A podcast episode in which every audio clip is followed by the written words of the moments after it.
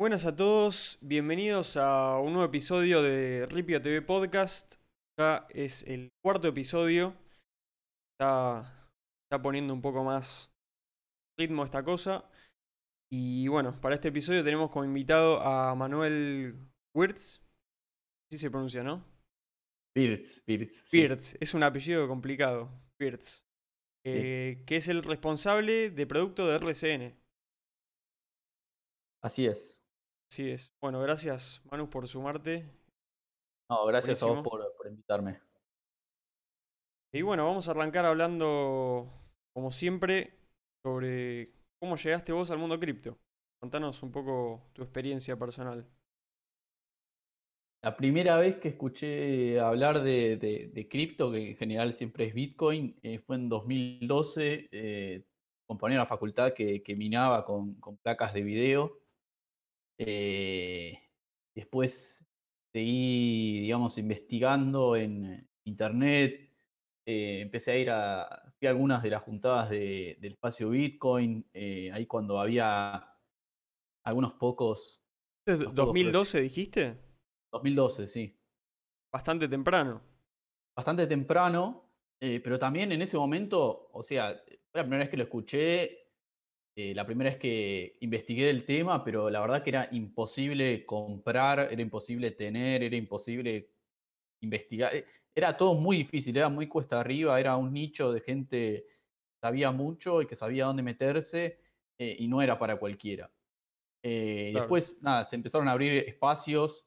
creo que empecé a ir al, al espacio Bitcoin, empecé a ir en 2014. eh, incluso llegué a ver algo de algunas presentaciones de Bit pagos. eh, me acuerdo de haber pensado como, ¿qué es esto? ¿Para, para qué sirve? Eh, me acuerdo que eh, me, había llamado mucho la atención Rootstock en ese momento, o RSK, que después es RSK, antes de, de Ethereum y todo eso.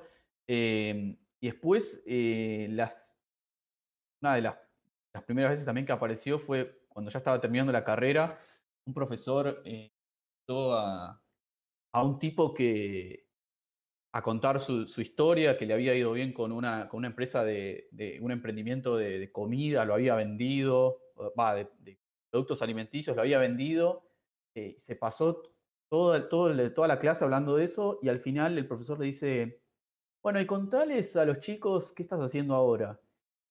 Y, y el tipo cuenta que tenía una minera de Bitcoin en Canadá, que cotizaba en la bolsa, como que él había armado un imperio, eh, un argentino que había armado un imperio de, de minería de Bitcoin. Eh, así que un poco lo, lo que pasó fue que se fue, se empezó a, a- a institucionalizar, ¿no? Como empezaron a haber más espacios, como de repente ya no era como una manga de locos hablando en internet de criptomonedas, sino como ya estaba llegando a la universidad, ya estaba en la bolsa, ya había instituciones financieras que hablaban del tema, como un poco sigue pasando, ¿no? Que entra más al mainstream, eh, pero fue muy... Ese evento en la universidad fue bastante... Me, marcó, eh, en, algún punto creo que me marcó. Qué Eh, loco. O sea, te, te llegó por dos lados. Por un, un conocido que estaba mirando y después por la facultad, bueno, otro minero más, ¿no? Pero ya a otra, a otra escala. Sí, además, había, ah, pensá que el primero fue cuando arranqué la carrera en 2012 y cuando terminé la carrera en 2017. Ya no era el mismo Bitcoin, no era el mismo Claro. cripto. Recuerdo que con ese profesor también seguíamos, comentábamos todo el tiempo el, el tema de, de Ethereum, que ese fue un año muy fuerte para Ethereum y para Bitcoin. El precio de Ethereum se había disparado y, y en ese momento era todo especulación, ¿no? Como, bueno, de la compro facultad? barato, vendo carísimo. ¿Lo de la facultad en qué año dijiste? 2017. Ah, claro, ya mucho más adelante, ya, ya estabas más Claro. metido. Ah, interesante. ¿Es un minero conocido ahora? ¿Es ese? ¿O no? Ahí como en Sí, es un, es un minero gigante. No, no lo quiero nombrar, pero sí, es un minero gigante. Qué loco. Sí, sí, es para, para la época de más, para los que entraron como más en 2011, 2012, 2013, incluso ya 2014 también. eh, Bitcoin era minería al principio. O sea, metías en Bitcoin era para minar, porque todavía, digamos, como que la infraestructura era muy poca, ¿no? Eh, bueno, súper interesante eso. ¿Y, cómo, y después cómo, cómo fue el paso, digamos, a, al interés de, de Bitcoin a Ethereum? Es una que no, no, no la habíamos... Creo que no la discutimos nunca esa, porque nosotros ya hablamos muchas veces de las cosas. No, no sé si... O sea, hubo, Eh, un momento que dijiste, está interesando, o, o- o no, no es así. No, No, yo, no, yo no, no, no soy muy pro Bitcoin, pro Ethereum, en el sentido de que no creo en, en una o la otra. Me parece que Claro. la tecnología es, es interesante y nunca es como que se dio una transición como de, uh, bueno, ahora me era de Boca y ahora me hice de River, como, no, no, nun- nunca fue de ninguno de los dos. Eh, creo en, en la tecnología y me parece que hay un montón de cosas que se pueden hacer. Entiendo un montón de limitaciones de la tecnología eh, y también quizás un poco por, por mi background, eh, no le veo, veo las cosas un poco distinto a- al, al, digamos, como la ven los, maximalistas de, Bitcoin, por ejemplo, o los maximalistas de Ethereum, lo que fuera. Eh, yo lo veo como, como una tecnología eh, y me parece que la tecnología que sea la que funcione, sea la que funcione, me parece que eh, va a la que está bien. No, no, Claro. no soy un, un fanático. Eh, más que nada, eh, el paso a Ethereum vino cuando empecé a trabajar a, a Ripio, en, en Ripio quiero decir, eh, hace más de un año, eh, que bueno, ahí me, me metí de lleno y, y gran parte de mi día se trata de trabajar con productos en, en Ethereum, investigar, conocer, estar al tanto de lo que pasa. Bueno, sí, construimos y estamos todo el tiempo interactuando eh, en la red de Ethereum. Entonces, claro. de ahí la- diferencia. Eh, está bueno hacer la distinción igual. eh, creo que una de, de las primeras cosas que, que estaría bueno mencionar es que, a diferencia de, de Bitcoin, eh, lo, lo único que se puede hacer con Bitcoin, digamos, es comprar y vender, o sea, transfer- transferencias. Se pueden hacer transferencias, o sea, uno puede tenerlo eh, y lo puede transferir y no mucho más. Se puede minar también, pero bueno, hoy ya es medio privativo, es para empresas grandes, para... Necesitas mucha, mucha plata, mucha infraestructura para minar, entonces no, no es para, para, una persona de, de a pie, pero eh, en Ethereum las, las posibilidades son otras, ¿no? Eh, pero bueno, nosotros siempre debatimos este tipo de cosas. Eh, adentro de Ripio hay bandos, digamos. eh, eh, entonces, nada, a lo que voy con esto es que la gracia que tiene Ethereum respecto de Bitcoin es que arriba de Ethereum puedes construir, puedes programar y hay un montón de desarrollos sobre Ethereum que no están relacionados a la especulación, digamos, no, tienen nada que ver con comprar y vender más caro, sino que tiene que ver con otra cosa, eh, que es un Claro. poco de, el, el objetivo de, o de lo que queremos hablar en esta charla, que es, eh, es de DeFi. Bueno, ya, ahí, ya me diste el pie eh, como para la próxima pregunta que te quería hacer. ¿Qué es? ¿Qué es esto de DeFi que se está hablando por todos lados ya hace varios años? Porque hay mucha gente que eh, está metida con Bitcoin, está metida con el mundo de las cripto hace un montón de tiempo, pero llegó en un momento como medio como el boom, ¿no? De, de DeFi y de tema de en torno a Ethereum. Pero hay tantas, tantas cosas que no se termina de entender muchas veces qué significa. Entonces, contame un poco, a ver qué, desde tu perspectiva, qué significa DeFi, qué es. DeFi o finanzas descentralizadas o Open Finance también le dicen, viene a ser el ecosistema de proyectos que crean eh, productos financieros sobre infraestructura blockchain. Hoy por hoy, eh, la inmensa mayoría de los proyectos eh, que se hacen sobre blockchain se hacen sobre la blockchain de Ethereum. Em, y es por eso que DeFi está muy, muy vinculado a, a Ethereum. O sea, prácticamente cuando uno habla de DeFi, habla de Ethereum. Em, como decía, la diferencia entre Ethereum y Bitcoin es entre otras, es que en Ethereum se pueden programar y ahí entran todas las nociones de smart contracts o contratos inteligentes o programación o todo ese tipo de, cuestiones que ya son, parecen mucho más complejas eh, desde, afuera eh, y tienen que ver con esta capacidad que tiene, que tiene la red, que es sobre esa infraestructura, sobre, sobre los nodos, sobre la blockchain en sí, se pueden construir cosas que no necesariamente son la criptomoneda en sí. O sea, en la misma red donde uno puede transferir los Ethers, también puede crear otros tokens, crear contratos inteligentes, eh, todo con la ventaja que tiene infraestructura que ya está creada, eh, que es, descentralizada, que es eh, no permisionada, o sea, cualquiera puede entrar, cualquiera puede transaccionar, no, se puede, no se puede censurar, es inmutable, es global, etc. Sobre todo eso, ahora también puedes programar. y, es ahí que vino la, la gran innovación eh, Ethereum, que ya está cumpliendo cinco años. Eh, así que los proyectos más viejos tienen dos o tres años. Eh, en general vinieron después de la época de las ICOs que comentaron en el capítulo anterior. Eh, así que más o menos esa es la, madurez que tienen los proyectos en edad. Em, yo creo que lo más, lo más relevante alrededor de, de, de DeFi hoy y que es la base eh, son las stablecoins que vos venís eh, enseñando en, el canal hace tiempo. Principalmente lo más importante de una stablecoin es justamente que mantiene su valor respecto de, otro bien, en este caso el dólar. Las stablecoins más populares son stablecoins de dólar. También hay stablecoins de, de Bitcoin, hay stablecoins de Ethereum.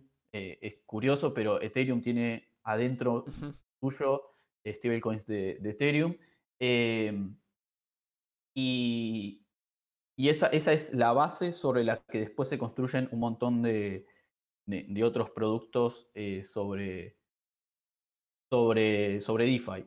El problema que teníamos, por ejemplo, antes de que estuvieran las stablecoins es que, por ejemplo, un caso de uso de, cripto era bueno, porque esto sirve para hacer transferencias internacionales o sirve para hacer pagos internacionales, pero claro, vos usando Bitcoin tenés una, una, moneda que tiene una volatilidad gigante, entonces esa función la cumple de una manera óptima, digamos, porque yo le mando algo, si yo le mando X cantidad de Bitcoin para hacer un pago en dólares, o sea, tengo una deuda en dólares y la, la repago con, con Bitcoin, eh, la persona que recibe va a sufrir una ganancia o una pérdida, probablemente, eh, entre que recibe los bitcoins y los liquida. Eh, y eso es algo que limitaba un poco el crecimiento. Sí, tal cual. Sí, sí, me parece que lo tema de las stablecoins es como veo como ya un pilar fundamental, ¿no? De, todo el ecosistema de DeFi que cementó un poco todo lo, demás. Y lo de Bitcoin, claro, tenés razón, porque un poco la visión de Bitcoin por mucho tiempo fue eh, convierta como en un medio de pago, pero como decías, es inevitable la, la, volatilidad. Se mueve mucho el precio. Entonces, qué sé yo, quizás en un futuro si Bitcoin llega a valer un millón de dólares y vos podés mover satoshis, ahí tiene sentido, pero es una visión muy a futuro. Y mientras está bueno que surja las stablecoins y todo lo que está pasando en DeFi eh, para poder ir utilizando todo ese desarrollo que ya está hecho, digamos, de, la blockchain. Está buenísimo eso.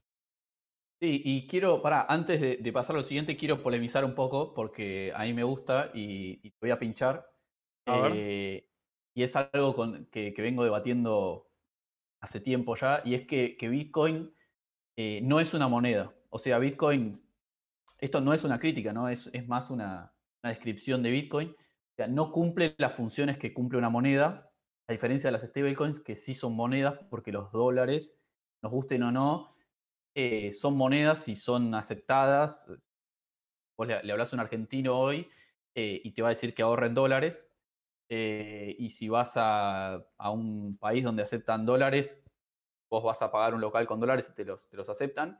El Bitcoin en ese caso se parece más a, un commodity eh, que a una moneda, ¿no? O sea, es, es un activo, tiene valor, eh, se puede, es, es, es fungible, eh, sirve, sirve para especular, pero como, como moneda no funciona. y yo, es mi, mi opinión, yo creo que como moneda no va a funcionar eh, nunca. Eh, pero bueno, eh, vení, te espero. No, yo, yo la verdad no, tampoco me parece, tengo como una visión definida de, de, lo que creo que es. Me parece que todavía tanto Bitcoin como Ethereum estamos descubriendo en qué categoría los podemos meter porque no es imposible catalogarlos con, dentro de lo que ya existe, ¿no? Dentro del marco de, los commodities o las monedas y, cosas que son de, un sistema anterior, digamos. O sea, esto es un cambio de paradigma. Presenta cambios de paradigma porque son cosas que no. son opciones que no existían antes. Eh, sí concuerdo que la, conversación que se tenía en los inicios de Bitcoin eh, era un poco más de, que sea una, moneda de intercambio. O sea, una moneda eh, y fue cambiando la, conversación porque se vio, se empezaron a chocar con muchos problemas técnicos y empezó a tomar un poco más otro rol, más quizás orientado más al resguardo de valor o moneda de escape. Eh, pero me parece que tampoco está todo dicho, ¿no? O sea, las tecnologías siguen avanzando, siguen, por ejemplo, Lightning Network, que tampoco me quiero meter demasiado ahí, eh, que se puede argumentar si hoy funciona bien, si no funciona bien pero son desarrollos que están ahí, que existen, en pos de, convertirlo en, eso, ¿no? Lo que sí tiene Bitcoin. Son discusiones que están, son muy interesantes. Bitcoin sí tiene que no tiene ninguna otra moneda o ningún otro. Oh, ahí está. Eh, o ningún otro criptoactivo es, eh, es una ideología muy fuerte, ¿no? O sea, hay, hay algo de, cyberpunk, eh, de moneda de escape, como decías vos, como de, hacer, eh, hacer una, una, afirmación frente a lo que uno piensa del resto del sistema financiero que el resto de las monedas no, no, se puede, no puede hacer o no, o no le interesa dar ese debate pero también tiene que ver con que Bitcoin eh, lo creó un ente que no, existe o que no se conoce quién es, eh, que no se puede modificar, que el resto de, la, blockchains no funcionan así. O sea, en ese sentido Bitcoin es única y probablemente nadie pueda replicar algo por el estilo. En ese sentido también ya está todo dicho. Sí, para mí, yo, yo siempre lo que digo es que está bueno que tengamos los dos experimentos ahí eh, funcionando para poder seguir viendo a futuro. O sea, cómo se siguen desarrollando. Pero bueno, para, para volverlo un poco más para el lado de donde veníamos, eh, de DeFi, hablar un poquito más de DeFi. Em, ¿Qué son los, los smart contracts o los contratos inteligentes? Vos decías antes un poco eh, qué significa, qué, qué son estos son, son estos servicios que funcionan de DeFi, qué es lo que pasa en DeFi actualmente. Ok, smart contract es una, una manera rebuscada de, llamarle a la programación que ocurre sobre las blockchains. Eh, hay smart contracts que hacen distintas cosas, o sea, la emisión de un token la hace un smart contract, pero después hay smart contracts que son también multisigs. Eh, básicamente es programación sobre la blockchain de, Ethereum. Eh, y eso tiene la ventaja de que está funcionando en, una blockchain con las características que, ya comentamos, ¿no? Entonces, para dar un ejemplo, eh, una, contrato inteligente eh, es una multisig que vendría a ser una, una wallet que necesita de diferentes firmas. Una billetera, eh, para, para un poco. Bueno, nos habían hecho ese comentario de que estamos usando mucha terminología en inglés. Es verdad.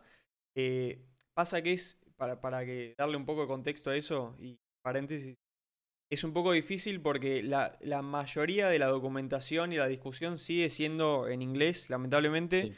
Eh, hay menos discusión en español y los términos se generan en eso, dentro de ese marco. Entonces, eh, muchas veces quedan así, pero está bueno, está bueno como buscarle las terminologías en español también. Una multisig vendría a ser una multifirma, una, billetera multifirma. Eh, uno necesita que distintas personas aprueben una transacción para que esa transacción suceda. Entonces, ese contrato está, uno lo, programa y le dice, vos solo vas a poder transferir si, digamos, dos de tres de, los dueños de la, billetera te firman, dos de cuatro o cinco de, de 15 o los que fueran, o incluso puedes hacer uno de cinco y la, billetera es solo tuya y con cualquiera de, las billeteras que vos le, conectes, que pueden ser distintas billeteras tuyas, eh, puedas eh, transferir.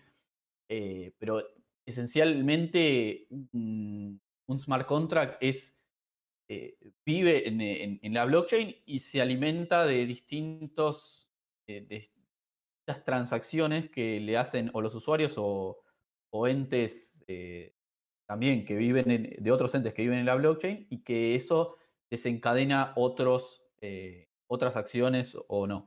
Em, otro smart contract podría ser, que, smart contracts más complejos son los de todos los que están alrededor del DAI, por ejemplo. El DAI funciona solo automáticamente, o sea, no hay nadie apretando un botón y generando DAIs, sino que se genera a través de distintos eh, smart contracts que, interactúan entre sí y con otros, están por afuera de la constelación. Eh, y, lo que el, objetivo de eso es generar una moneda que es el DAI, que eh, mantenga la paridad con el, con el dólar. O sea, hay smart contracts para todos. Eh, o sea, el, DAI, digamos, es un smart contract en sí. La, stablecoin DAI. El DAI, no, el DAI es un token, pero el token es creado por eh, un smart contract que, y después detrás de ese hay un montón más que hacen diferentes cosas. O sea, la generación, digamos, del DAI está dada por un smart contract que funciona sobre ti para ir poniéndolo como en orden, ¿no? Claro, la, generación, la liquidación, después eh, el chequeo de, cómo está el colateral respecto del precio, como está todo eh, en, smart contract. Después hay contratos para, para el governance, eh, que tienen que ver con el MKR. Ya es, es bastante complejo, dejémoslo de lado porque no va, a parecer que estamos hablando en japonés pero hay un montón de, smart contracts que, están eh, vinculados y moviéndose constantemente para que el DAI suceda. Y después, por ejemplo, también el, token centralizado USDC también depende de un smart contract. Hay un smart contract que eh, emite los USDCs, pero bueno, sucede de una manera distinta al, al DAI, es mucho más sencillo. Eh, probablemente lo que haya ahí, digamos, para, para, conectar los conceptos sea una multisig eh, en el ente centralizado que, controla USDC, que cada vez que, alguien hace un depósito o una extracción, crea los, crea los USDC o los elimina. Eh, imagino que sucede algo así. ¿Qué diferencia tiene, digamos? O sea, pues estamos hablando, por ejemplo, no sé, de una billetera multifirmas o de una emisión de, una moneda. Digamos, ¿qué diferencia tiene, por ejemplo, no sé, con una cuenta bancaria con varios, eh, varios dueños, varios titulares? O, por ejemplo, no sé, que un banco decida emitir su propia moneda, o sea, a comparación de, por ejemplo, DAI. O sea, ¿por, por qué, digamos, ¿Qué diferencia tiene esto, no? ¿Qué, trae, qué ofrece como, como algo nuevo? Eh, la diferencia. Quiero arrancar por las cuentas bancarias. Creo que se parecería bastante a una cuenta bancaria con diferentes usuarios. Eh, me parece que algunas de las diferencias principales yo te diría que son como la inmutabilidad de las transacciones, porque quizás uno si comete un error en una, transacción bancaria la, la, puede volver para atrás. En este caso no podrías volverla para atrás.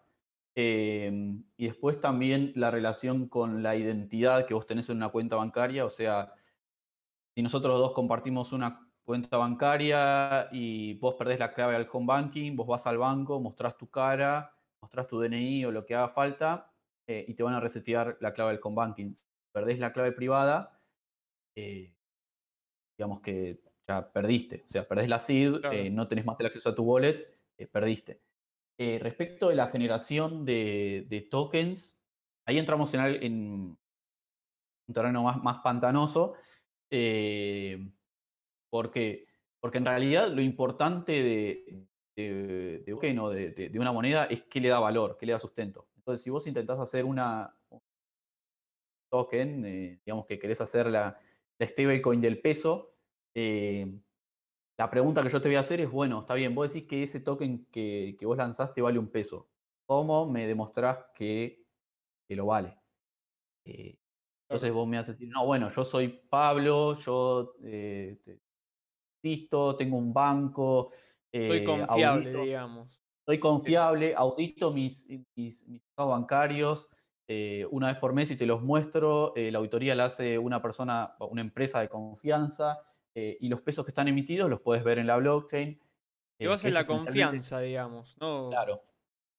Se basa en, la confianza, y, pero también es cuáles son los instrumentos que vos generás para que la gente confíe en vos, porque la gente no confía en vos ciegamente y en el eh, caso de DAI, eh, ¿qué, diferencias tiene? O sea, ¿se basa también la confianza de un, de un tercero? No. ¿Por dónde pasa? No, el caso de DAI, eh, el colateral es lo que dice, dicen, bueno, DAI vale un, un dólar, ¿no? Este, este, DAI vale un dólar. ¿Cómo, ¿Cómo sé que ese DAI vale un dólar? Porque atrás de ese DAI hay por lo menos 1,5 eh, DICE equivalentes en un colateral, o un colateral, perdón, una garantía que vendría a ser Ether. Eh, el truco ahí, o sea, la, parte que, falta, eh, o que no, no falta, es la que, la que une las dos puntas, es que hay una cotización que convierte esa garantía o ese colateral en dólares. Entonces, esa parte, que también son smart contracts, es clave es como automático eso, ¿no? Es automático, es automático. Esa es la diferencia. Sí, sí, sí, sí, es automático y además todo sucede en la blockchain, o sea, no hay, no hay ninguna persona que te tenga que mostrar ningún extracto bancario ni nada, simplemente son transacciones de billetera, son todas públicas, eh, son auditables al, instante y además los mecanismos son automáticos, o sea, si vos usás para abajo el umbral de, colateralización, de, garantía de, tu DAI, se liquida automáticamente eh, y se cambia ese colateral por los DAIs que significaban tu deuda. Entonces vos ya no tenés más esa deuda con el sistema que, con la que arrancaste para crear el DAI eh, y tenés ese, ese DAI que, generaste. Eh, pero bueno, la diferencia es que está todo automatizado. pero hay ventajas y desventajas entre los dos modelos bueno, son, hay cuestiones más técnicas y cuestiones que, tienen que ver con la, escalabilidad, eh, qué sé yo, o sea, eh, entrando en algo más eh, de la opinión, hoy DAI tiene problemas para, crecer, es decir, para emitir más de lo que, de lo que emite, porque ya ocupa una gran parte del, del, market cap, es decir, de la cantidad total de, de, ethers que existen. Em, entonces, eh, si, llegara un, un evento de, liquidación, eh, es decir, que el precio de Ether baje respecto del precio del dólar eh, y se liquidaran muchos Ethers, como hay tanta cantidad dentro de, contratos de DAI, eso generaría que como una, una cadena de ventas este, como desencadenaría muchas ventas que a, la vez harían que baje más el precio, que se tenga que vender más y podrían generar el colapso mismo de, de, DAI como, pasó, digamos, en, marzo, bueno, con, algunas otras, con algunos otros condimentos, pero esos son los riesgos intrínsecos que tiene la, moneda eh, stablecoin descentralizada en el modelo de, de DAI. Claro, digamos como que es es súper interesante porque presenta como la posibilidad de tener una moneda, un activo, como se lo quiera llamar, de, esa manera. O sea, tenés un dólar dentro del mundo de, blockchain. Pero los peligros básicamente es que es, una tecnología muy nueva que está siendo probada todavía, ¿no? Digamos, para ponerlo como resumido, eh, me parece las, las propuestas que, que trae DAI son súper interesantes. Pero, y, y, en contraste quizás con USDC y USDC, que es la stablecoin que es eh, que cae, digamos, un poco en la confianza de, de una manera más tradicional, como decías antes, eh, en confiar en, en, una entidad, digamos, que muy parecida a un banco, pero que igual te trae la posibilidad de moverte por la blockchain de Ethereum. Digamos, el riesgo es, es más familiar, pero... pero el riesgo es más como, familiar. Pero, pero el riesgo eh, hay, digamos, en todo. Es como que siempre hay un riesgo que uno tiene que aceptar de entrada, ¿no? Sí, sí, sí. Además hay riesgos intrínsecos en las dos porque es, eh, es dinero programado. O sea, son contratos eh, inteligentes a los que, no te digo constantemente, pero periódicamente les encuentran fallas que significarían si, si las agarra, si las encuentra alguien que no que le quiere hacer el mal a la plataforma, lo, podría romper y, generarle muchas pérdidas a los usuarios. Eh, pero lo que yo sí creo que ya dijimos lo malo de, DAI, lo malo de, USDC o de, Tether y todas esas monedas centralizadas es que como las emite, además de que las emite un, un ente centralizado, estos entes centralizados pueden decidir eh, bloquear eh, addresses eh, según sus propias, propias reglas. O sea. Claro, el argumento más de, del lado de la censura, ¿no? La censura, eh, sí, sí, la censura. No sabemos Sabemos que eh, estos días hay una blacklist, o sea, una lista donde están publicados todos los que, los que, todas las cuentas, todas las wallets, las billeteras que no pueden transferir stablecoins. Sabemos que eso existe, es, es, público, pero no sabemos exactamente cuáles son los criterios por los cuales eh, estos entes agregan eh, usuarios ahí. Entendemos que no es para el común de los usuarios, o sea, ni a vos ni a mí nos van a meter a, a mí eh, ahí porque entiendo que vos tenés que cometer delitos y, y, no poder demostrar el origen de los fondos a un nivel grande como para que te, te prohíban usarlo. Sí, digamos que es como que cumplen más con la, las regulaciones gubernamentales, tradicionales. Sí. Es una entidad más tradicional el beneficio que trae es poder moverte dentro de la blockchain con un índice eh, atado al dólar. No ofrece sí. lo otro. Esa es muchas veces la confusión, ¿no? Porque no todo lo de DeFi necesariamente es descentralizado. Es como que uno tiene la opción de que sea o no. Y es interesante eso también. No, no, no, no diría que es eh, algo malo. Es, son opciones. Sí, eh, ese es un debate que son argumentos que, que, tenemos en nuestros debates, que es lo, lo único 100% descentralizado es Bitcoin. Después, la misma blockchain de Bitcoin tiene un componente de descentralización por cómo, está por cómo están organizados su, sus desarrolladores, su funding y sus decisiones. Eh, y después todo lo que está montado arriba, obviamente también tiene componentes de descentralización porque hay empresas, hay reguladores, hay personas que tienen intereses puestos en que las cosas funcionen o no. Lo que yo sí creo que, que le agrega USDC a, y, y, estos modelos centralizados al, al espacio es, eh, es, que salvan eh, la, la, distancia cognitiva que hay respecto de, del resto de las criptomonedas, porque yo te podría explicar muy en detalle DAI, eh, pero la verdad que te costaría, o sea, no te sentás 20 minutos a escucharlo, eh, te, te, cuesta un montón, no te cierra, desconfías. Ahora, si yo te digo, no, bueno, mira, por cada uno de estos que yo emito hay un dólar en una cuenta bancaria y hay un auditor externo eh, muy reconocido que dice que hay una cantidad equivalente a los tokens que están emitidos. Y, y esos reportes los puedes ver mensualmente. Ah, ok, bueno. Eh, ya ese es. Claro es otra conversación. Me parece que eh, es más amistoso con el gran público ese modelo de colateralización. Sí, tal cual. Tal cual. Bueno, yendo un poquito más, eh, más por arriba, digamos, de, de, lo que pasa en DeFi, ¿cuál dirías que son así, medio resumido, los, los tipos de servicios más relevantes que hay hoy en DeFi? eh, qué se está haciendo. Y después de eso te, lo, ya te lo conecto eh, con un poco para hablar de RCN, ¿no? Que es un servicio también dentro de DeFi. Ok. Bueno, em, Bitcoin y la, especulación con criptomonedas se podría eh, igualar a eh, renta variable en lo que es en mercados tradicionales, ¿no? De, comprar algo y venderlo más caro, que ahí está la ganancia. Eh, y lo que busca DeFi un poco es encontrar mecanismos de generar renta fija o renta fija en dólares, ¿no? también hay renta fija en Bitcoin, pero bueno, tenés la volatilidad de Bitcoin.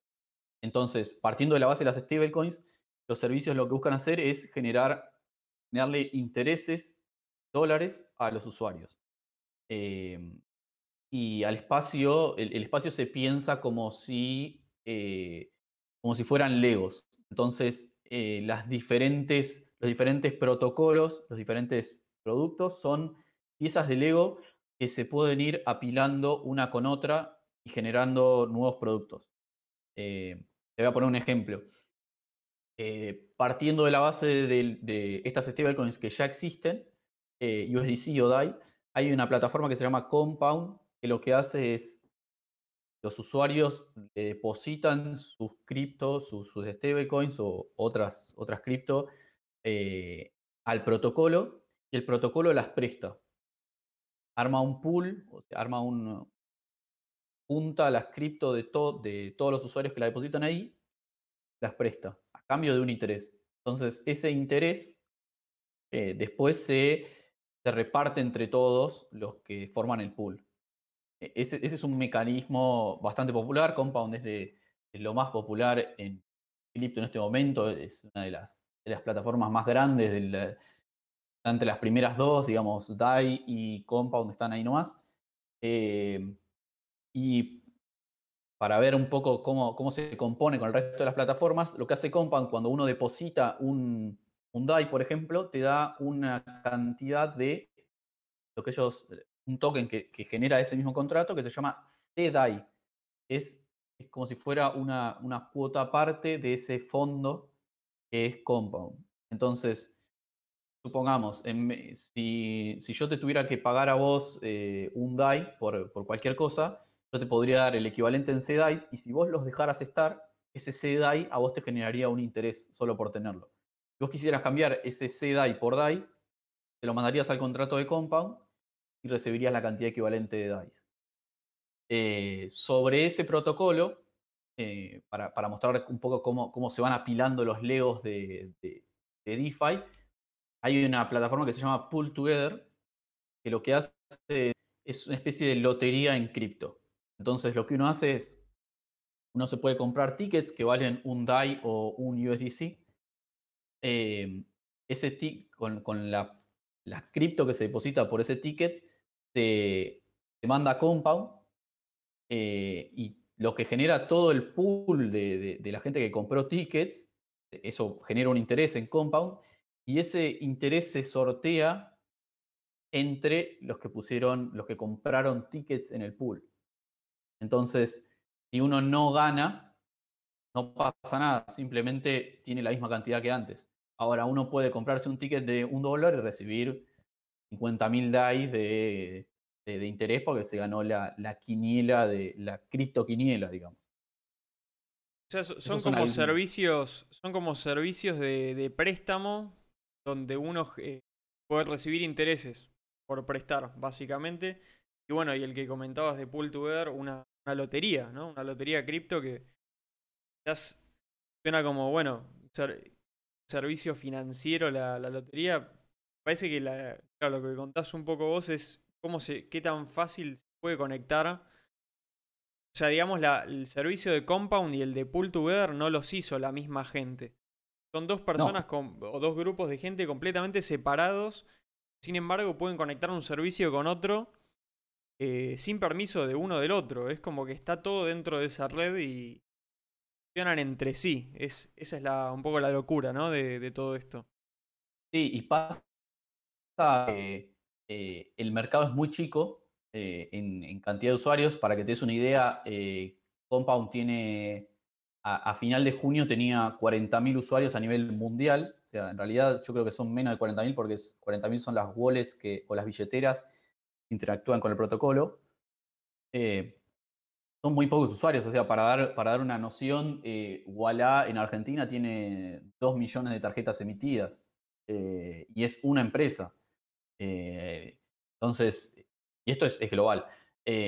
también lo que pasa en cripto es que hay, hay momentos en los que dos proyectos están compitiendo y en un momento uno de los dos dice, no, bueno, la verdad, vos lo hiciste mejor. Pero me voy a poner a construir sobre tu protocolo, o sea, voy a agarrar lo que vos hiciste y lo voy a usar para hacer algo que a vos no se te ocurrió, o, un nicho que vos no atacaste, o lo que fuera, y así es como se va armando de, abajo para arriba. Eh, pasa bastante eso que los proyectos dejan de funcionar o de tener relevancia porque aparece uno que rápidamente lo mejora y a los otros no les queda otra que eh, adaptarse eh, y empezar a construir otra cosa, quizás sobre eso, quizás sobre otra, sobre otra idea, eh, porque en cripto pasa mucho eso, ¿no? Como que de repente, uy, ahora eh, lo que va es el modelo de pool y van todos a, atrás del modelo de pool y, no le puedes competir a Compound. La verdad que es muy difícil competir a Compound. Ahora, después resulta que lo que le faltaba a Compound era usabilidad o le faltaba poder cambiar una stablecoin por otra o lo que fuera entonces se construye sobre eso. Eh, Súper interesante. es em, bueno, y, sobre, sobre RCN, vos sos el como el, líder de, producto de RCN, ¿no? Responsable de producto de RCN. Que es un producto de DeFi también, ¿no? ¿Cómo, cómo es esto? Sí. Sí, RCN es un producto DeFi.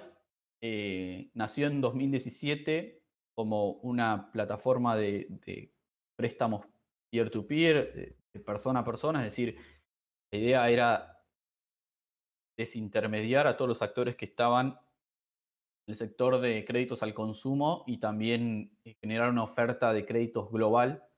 Eh, eso, ese modelo fue mutando, fue avanzando eh, y y nuestra, digamos, nuestra ambición es un poco salvar la distancia que hay entre el mundo cripto DeFi con el mundo real.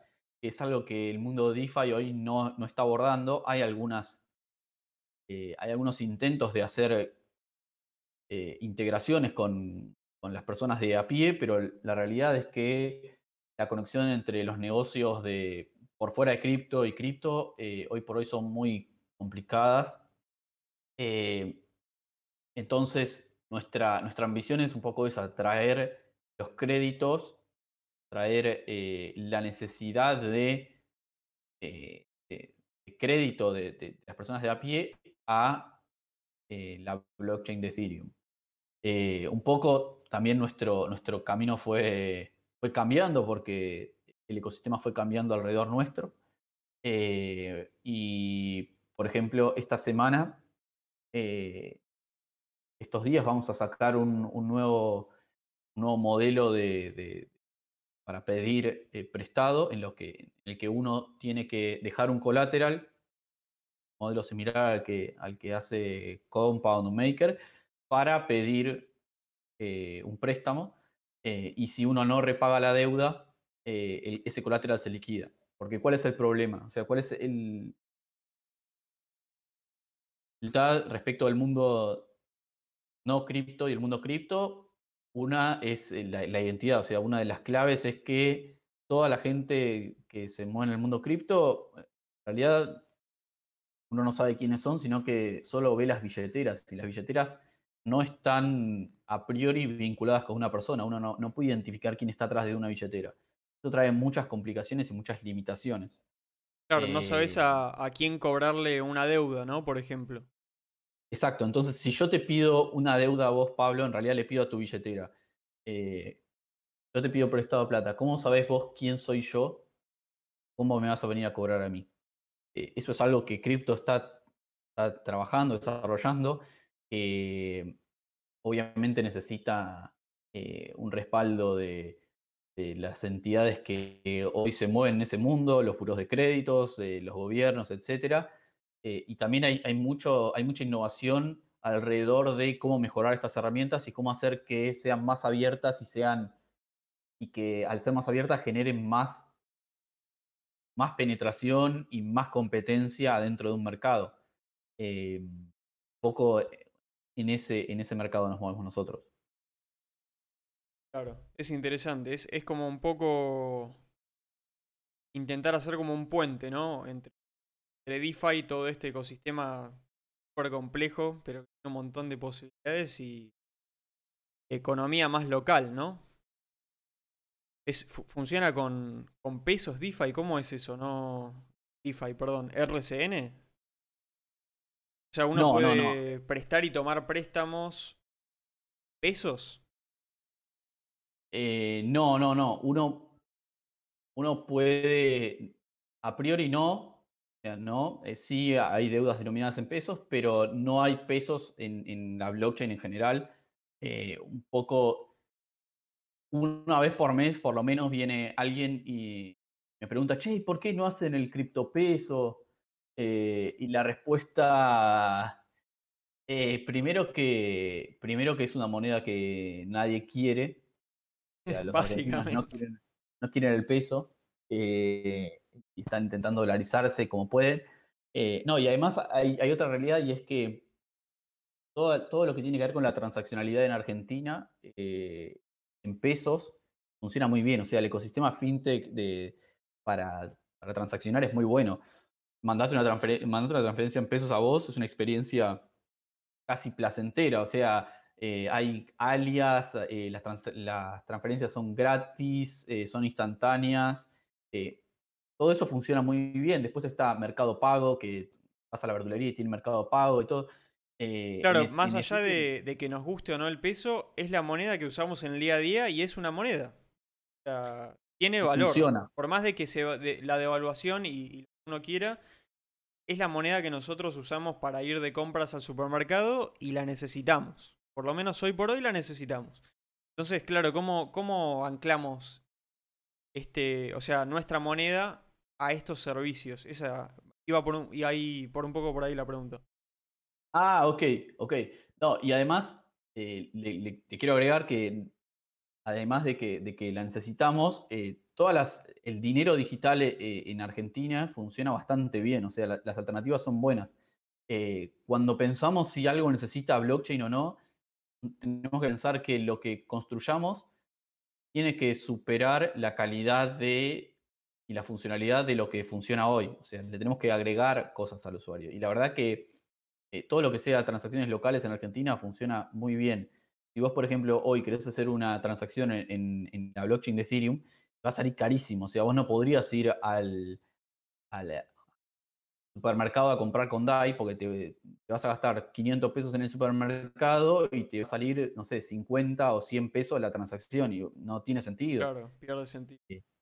Pero volviendo, volviendo al tema de los pesos, eh, hay un concepto en, cripto que se llama oráculo, que se llama, en inglés es Oracle, eh, que lo que hace es, eh, te da respuestas a, por ejemplo, tipos de cambio. Entonces, eh, yo no necesito pasarte literalmente pesos, sino que te puedo pasar una, mm, una cantidad equivalente de pesos en otra moneda. Entonces, Pongamos que yo te quiero pasar 100 pesos a vos. Eh, en realidad lo que hago es le digo al Oracle, Oracle, decime cuánto vale esta moneda que yo tengo en pesos, porque le quiero mandar 100 pesos a Pablo, pero no tengo 100 pesos, tengo 100 DAI. Tengo la cantidad equivalente en DAI. Decime cuántos y nos ponemos de acuerdo nosotros en cuál es el Oracle, o vos decís ese Oracle es justo, y, así funciona. El tema es que con esa tecnología eh, puedes construir un montón de cosas. O sea, puedes construir. ¿RCN eh, funciona de esta manera para, para operar con pesos? Sí, sí, sí. RCN tiene, tiene oracles, ahora los estamos, estamos cambiando los oracles, pero en esencia el, concepto de Oracle es central a, todos los productos que están alrededor de esto. O sea, DAI no se sostiene sin un Oracle. Eh, DAI funciona con, con, un Oracle y... Son referencias, ¿no? Precios de referencia. Son referencias. son precios de referencia, pero que se toman adentro de, un espacio como verdad. O sea, decidimos que el precio es este y se va a medir de, esta manera. Hay un montón de ingeniería alrededor de, los oracles, es, es, difícil hacer uno. Complejo. Eh, sí. Y bueno, Chainlink, por ejemplo, que ahora es una criptomoneda que está en alza y que está en boga en este momento, tiene un modelo de, de Oracle que la verdad que con un componente de centralización que a muchos no les gusta, pero que la verdad que funciona muy bien. Eh, bueno, me parece que el, mercado los está premiando con una evaluación de Chainlink que se entiende. Es interesante. Bueno, hay, hay claramente hay, hay, un montón de cosas para hablar de esto, podemos estar cinco horas, pero bueno, ya para, para intentar cerrarlo un poquito por ahora, eh, seguramente en el futuro vamos a tener que seguir hablando con más cosas de DeFi porque es algo que nos vienen pidiendo mucho y, hay mucho para hablar, está buenísimo. Pero bueno, medio para, para cerrar un poco la idea, eh, te pregunto, ¿cuál, ¿cuál te parece que es como dos cosas? ¿Cómo, cómo te imaginas el ecosistema de, de DeFi en un futuro? ¿Y dónde lo ves a, RCN, que es el, producto que vos estás liderando de DeFi, encajando en todo esto? Ok. ¿Cómo imagino el ecosistema DeFi? Yo imagino que la madurez va a venir eh, en forma de mayor estabilidad, eh, mayor eh, predictibilidad respecto de predictibilidad respecto de, del gas, por ejemplo. Me parece que hoy por hoy el ecosistema tiene un problema de gas bastante importante. Aclaremos un poco lo que es gas, porque Perdón, el que no sabe suena, suena raro. Perdón, sí, es el precio que uno tiene que pagar para hacer una transacción. Hoy por hoy la red eh, está muy comisiones. congestionada. Comisiones, sí. Eh, las comisiones son fijas, eh, pero la realidad es que mientras más grande sea lo que uno está intentando hacer, menos representa. O sea que menos representa esa comisión en el total. si yo te quiero mandar un millón de DAI y tengo que pagar un dólar de, de fee, no es nada. Pero si quiero mandar un DAI y un DAI de fee, y medio que no está, no está funcionando. Em, entonces, me imagino que la, blockchain va a funcionar mucho mejor, o sea, mm, va a aparecer Ethereum 2.0 si Vitalik eh, y Dios eh, quieren. Eh, y creo que eso va a solucionar un montón de temas y va a hacer que, blockchain sea, que la blockchain de Ethereum sea viable para un montón de proyectos que hoy no lo son, justamente por esto. Entonces, me imagino como eh, micro, micropagos o eh, pagos retail o, transacciones más chicas, mucho más baratas. Me imagino también eh, más, más stablecoins de Bitcoin adentro de la blockchain de Ethereum, justamente por esta cuestión y también por la cuestión de la, la composición de los, de los legos adentro de, de, DeFi, o sea que uno puede usar sus Bitcoin para que le genere interés en Bitcoin. Entonces, ahí de repente tiene sentido. Eh, y respecto de RCN, me imagino que, que van a dar frutos un montón de, iniciativas que estamos llevando adentro, que no podemos mostrar hoy, eh, y que tienen que ver justamente con esto de ser un puente entre cripto y eh, lo, los préstamos del mundo real. Eh, me imagino que va a haber soluciones de identidad un poco más, más viables que hoy no, no están o son muy complejas. Soluciones de scoring y todo tipo de, otros servicios que nosotros necesitamos para que esto crezca a, un nivel que hoy no, no, tiene. El mercado hoy, si bien parece grande en volumen o, uno ve números como que son eh, llama mucho la atención. Eh, quiero dar también unos, unos datos que, investigué para, para, esta, para esta presentación. DAI tiene 110.000 holders. O sea, hay 110.000 billeteras con DAI adentro. No, es muy poco. Eh, hay 186.000 billeteras con USDC en este momento. Podemos suponer que algunas son de, de exchanges centralizados y que hay más usuarios atrás de esas billeteras, pero supongamos que haya el doble, son muy, muy poco. O sea, es, un mercado muy de nicho. Es muy nuevo todavía. Claro. Eh, así que me imagino un, un, mercado, sobre todo que crece de la mano de las stablecoins, con un crecimiento exponencial. Y lamentablemente no me imagino el precio de Ethereum o Bitcoin por así si vender o comprar, porque la verdad que. no, no tiene mucho sentido. No, si tenés no, algún insight, pasámelo porque la verdad que me vendría bien. es la, la, gran pregunta, es, no sube o baja. ¿eh? Claramente es Por lo menos en mi opinión no tiene sentido discutirlo demasiado. Eh, pero nada, bueno, es súper interesante todo lo, lo, que estabas contando de DeFi, las posibilidades de RCN para, para traer más alternativas ¿no? al, al, mundo de, de, los préstamos, de, de, generar renta fija y todo esto de manera un poco más abierta, ¿no? un poco sin, sin las restricciones y las barreras de entrada quizás a las que estamos acostumbrados, que no, claramente no, no la gran mayor, la gran mayoría del mundo no utiliza estos servicios. Parece que va un poco por ese lado esto, ¿no? Sí, y la verdad que en, en hacer que esto crezca y que, que, sea más accesible a todos, me parece que estás haciendo un trabajo que la verdad que eh, ojalá eh, hace tres años cuando intentaba entender estas cosas eh, hubiera existido un podcast que me explicara qué es un DAI, qué es una billetera, qué es una SID y que más o menos me guíe. Hoy hay un montón de grupos, hay un montón de, aficionados que, son realmente apasionados de, monedas y que les enseñan al resto cómo hacer. La verdad es, una locura lo que está pasando. Bueno, Argentina es pionero poco por las restricciones y otro poco por la avivada, eh, pero Argentina es pionero en, en, cripto eh, y hay un montón de, de, espacios. Déjame decir un, disclaimer que escuché ayer en, que me pareció muy bueno, que es aclararle a los usuarios que no inviertan plata que no estén dispuestos a perder, o sea que es una inversión que, que tiene riesgo, que tiene riesgo de, de cripto, etcétera eh, y también tiene riesgo de, de precios. Si te compras un Bitcoin, o sea, el precio del Bitcoin puede subir 100% o bajar 100%. Bueno, 100% no, pero puede. Si tiene la posibilidad de, posibilidad de subir mucho, es porque también hay posibilidad de que baje mucho. Eh, no, hay, no hay magia. Eh, también hay un montón de scams dando vueltas, o sea, no hay, no hay guita fácil, estafas, perdón, perdón.